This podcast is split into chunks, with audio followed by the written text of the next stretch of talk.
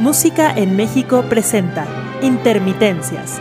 En esta nueva sección de nuestros podcasts tendremos la oportunidad de escuchar a Javier Torres Maldonado en unos programas dedicados a la difusión de la música de todos los tiempos.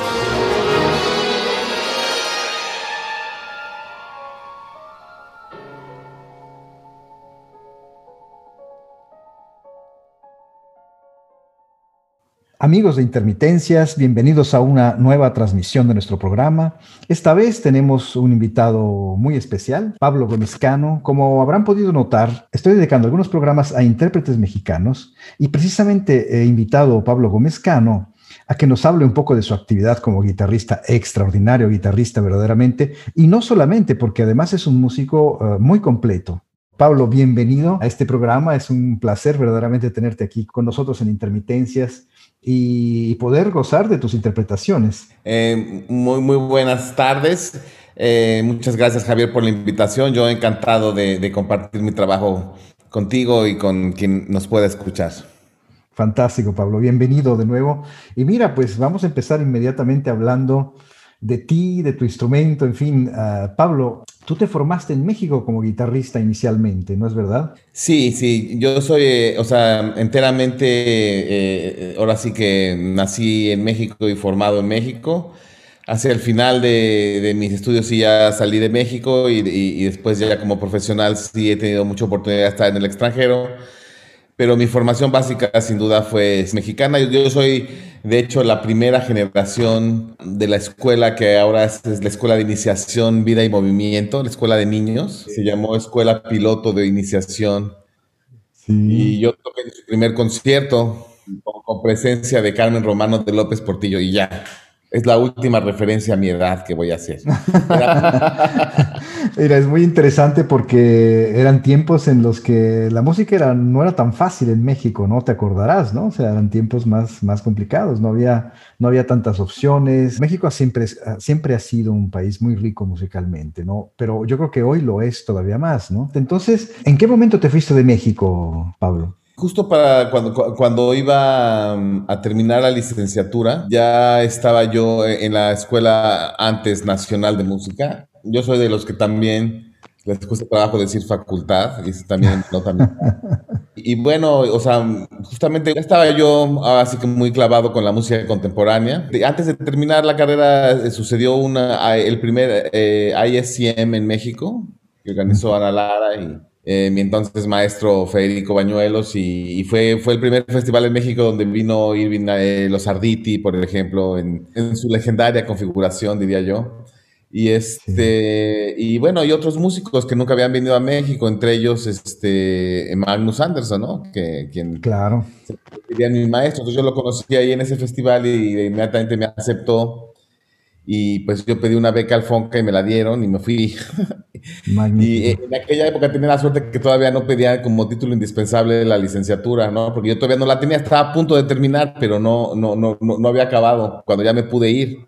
Porque, porque mi examen de, de, cuando ya me recibí del licenciado eh, eh, fue cuando re, había regresado, ya había estado dos años en Suecia, ¿no? Y ahí me fui a estudiar y fue en el 94, estuve dos años con Magnus, que bueno, eh, o sea, yo, pues él era en ese entonces el maestro de guitarra de Darmstadt. Y, eh, Pero um, Anderson eh, daba clases en Estocolmo, ¿no? Me parece, ¿o cómo era la, la cuestión? En Estocolmo, sí. En, ¿Tú te fuiste a Estocolmo entonces? Sí, sí, sí, viví un poco más de dos años en Estocolmo. Fue Eso grandioso. Es. Uh -huh. Ahora lo recuerdo así como las épocas doradas. Claro.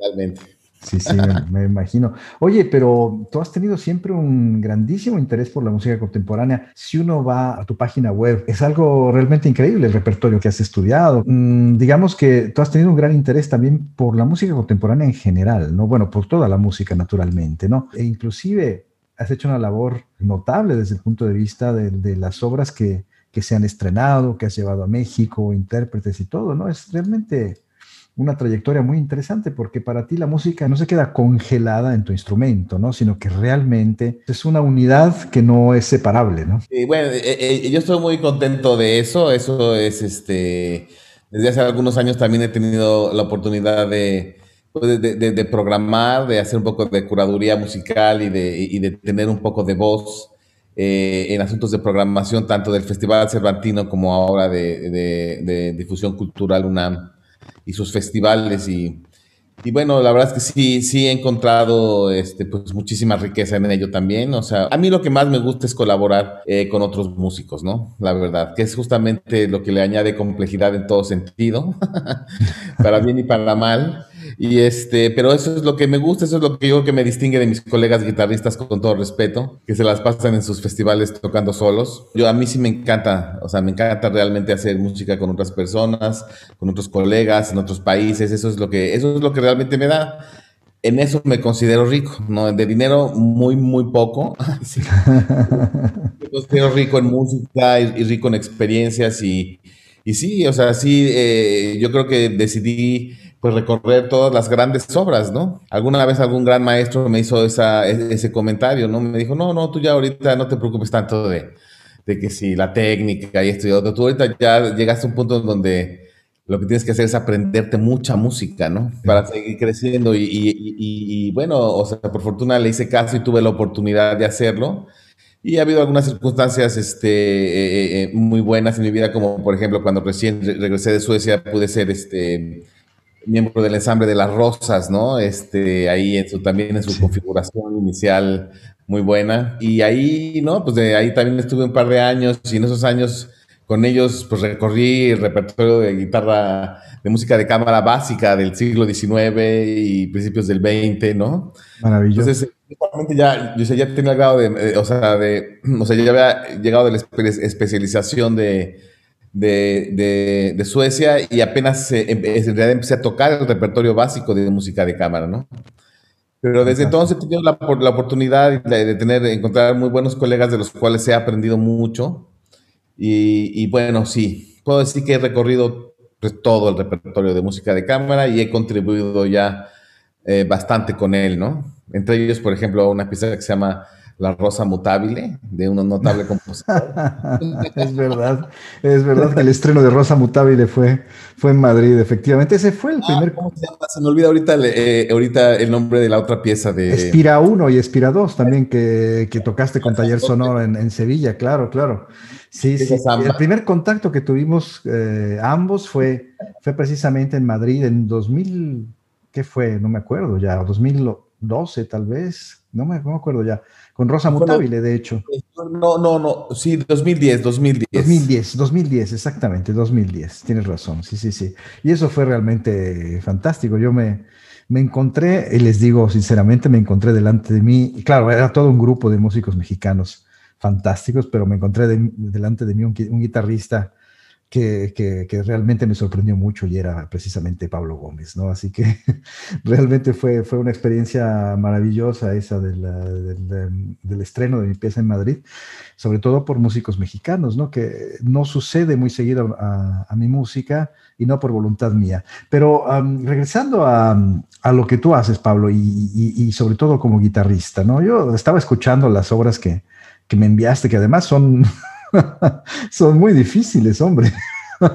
Escogiste música realmente, ¿cómo decir? Muy virtuosística, muy dura de tocar, ¿no? O sea, muy, muy difícil, ¿no? Así que muy sorprendente el, repertorio y además eh, la calidad de las ejecuciones, ¿no? Yo veo también que tienes un gusto muy particular por la música, es decir, que escoges, se podría decir, la mejor música contemporánea que puedas tocar. Bueno, eh, este, recuerdo mucho algún artículo que leí de Nicolás Harnoncourt hace muchos años, cuando era estudiante todavía, donde pues básicamente hablaba de que ni modo hay que aceptar que en esta vida existen los grandes compositores y los compositores, ¿no? Y, que él, bueno, y él básicamente, se, o sea, como que él, lo decía en la perspectiva de la historia de los compositores antiguos que, que hoy en día se siguen tocando y que siguen siendo significativos, digamos, ¿no? Claro. Este, y que es muy difícil saberlo en una época actual porque, pues, porque uno no sabe, ¿no? Como, y además uno no conoce todo, es muy difícil conocer todo lo, actual, ¿no? Claro. Pero sí creo que eh, sí hay compositores de los cuales ya nos han tocado la, la, digamos, la colita de su carrera, ¿no? O sea, cuando ya de alguna manera sabemos que ya quiénes son y este y que ya están consagrados, ¿no? Este, esos compositores, pues digo, o sea, cualquiera que se dedique un poco a la música contemporánea sabe cuáles son. Y, bueno, o sea, mi interés es, conocerlos, ¿no? O sea, es conocer su música y, este, y, y, aprendérmela y tocarla si es posible. Ahora, o sea, en este camino de hacerlo de música de cámara y todo esto, eh, me llevó también a, después, años después, a, irme a, estudiar maestría y doctorado a, San Diego, a la Universidad de California en San Diego, y que bueno, que es un programa de lujo porque, porque uno conoce a músicos de, eh, de, alto nivel y parte, digamos, de, con lo que uno paga los créditos universitarios para conseguir el doctorado, es hacer proyectos de este tipo, ¿no? Qué maravilla. Entonces, este, entonces, este, entonces era pues extremadamente conveniente, bueno y, y, este, y entonces no, pues no, no, fue muy difícil conseguir los, este, los, los, colegas que quisieran entrarle a un repertorio. Sí hubo, en el caso, por ejemplo, de, del concierto de Elliot Carter, sí hubo necesario de poner, digamos, de, de mi bolsa un poquito para, porque no había manera de conseguir a un mandolinista que pudiera tocar semejante partitura, ¿no? Es brutal. E, e, entonces, o sea, le hablaba yo a algunos ahí en, San Diego, pues lo veían diciendo, no, pues, me, tienes que pagar miles de dólares para que yo este, pueda yo dedicar el tiempo que necesito para aprenderme esto, ¿no?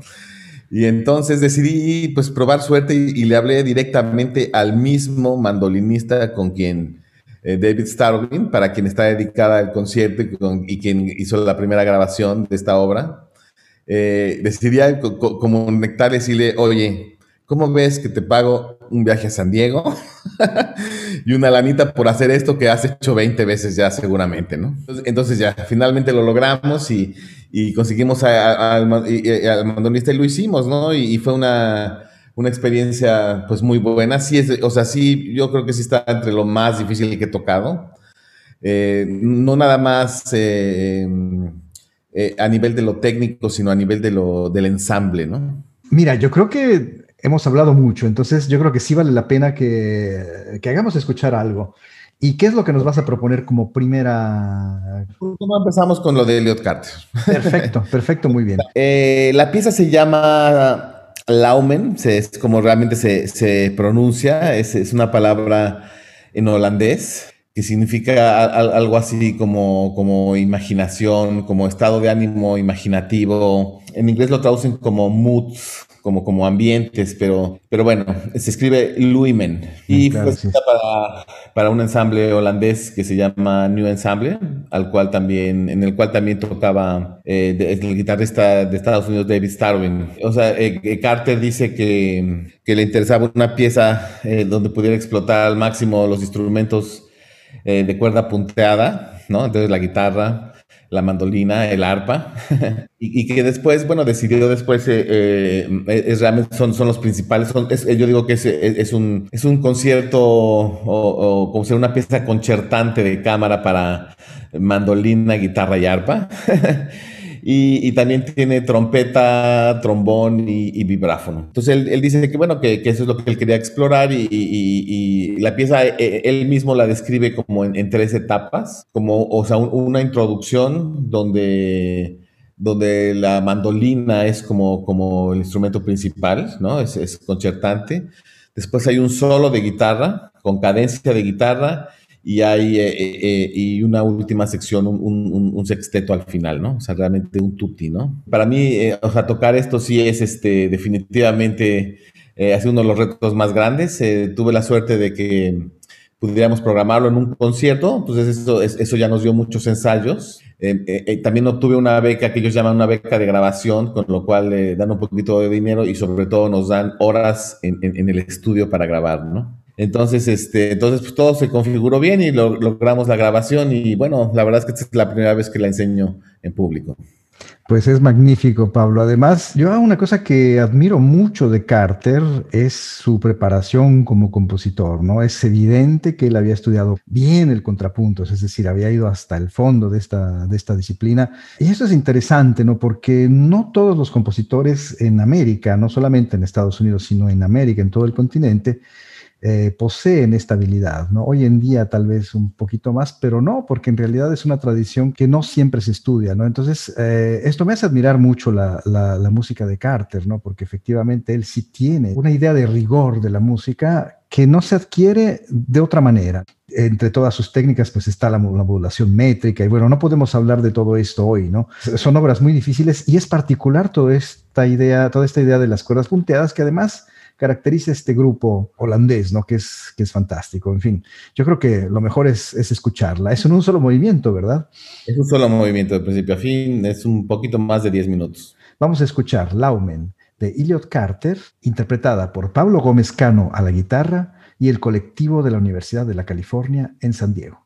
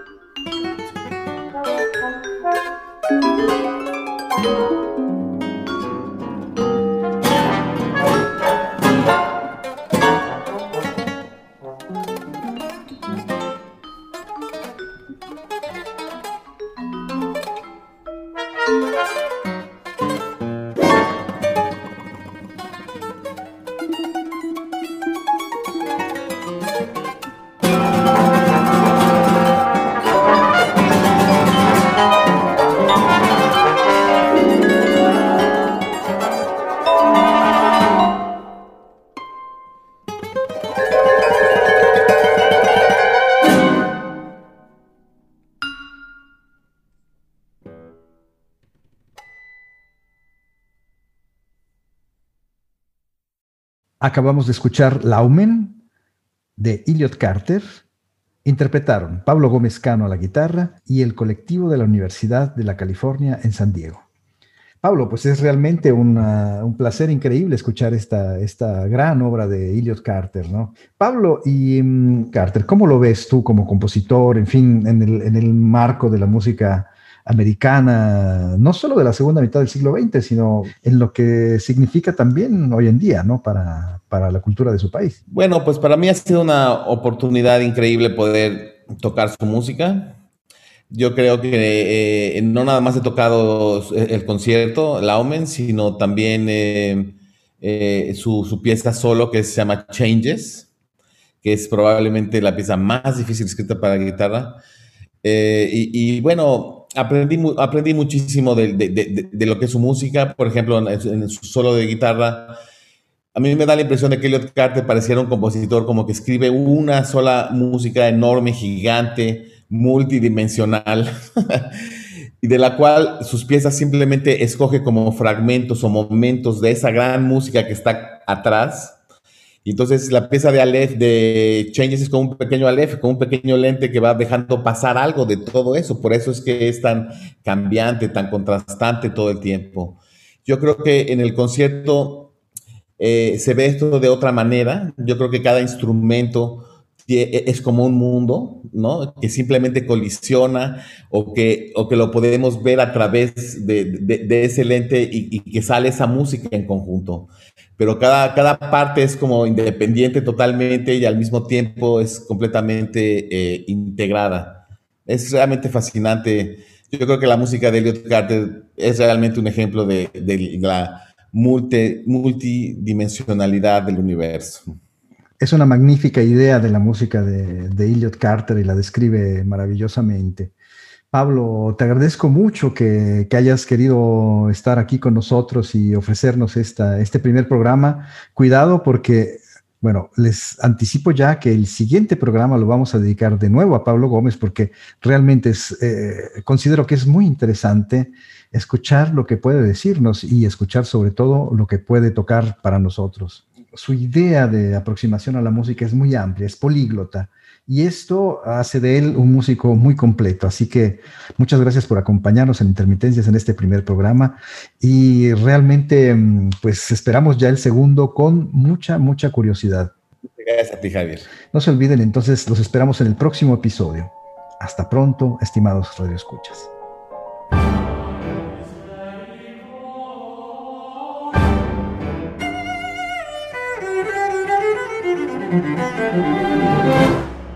Gracias por escuchar nuestra nueva sección Intermitencias. Esperamos haya sido de tu agrado. No olvides seguirnos en nuestras redes sociales de Música en México para enterarte de todo lo que tenemos preparado para ti.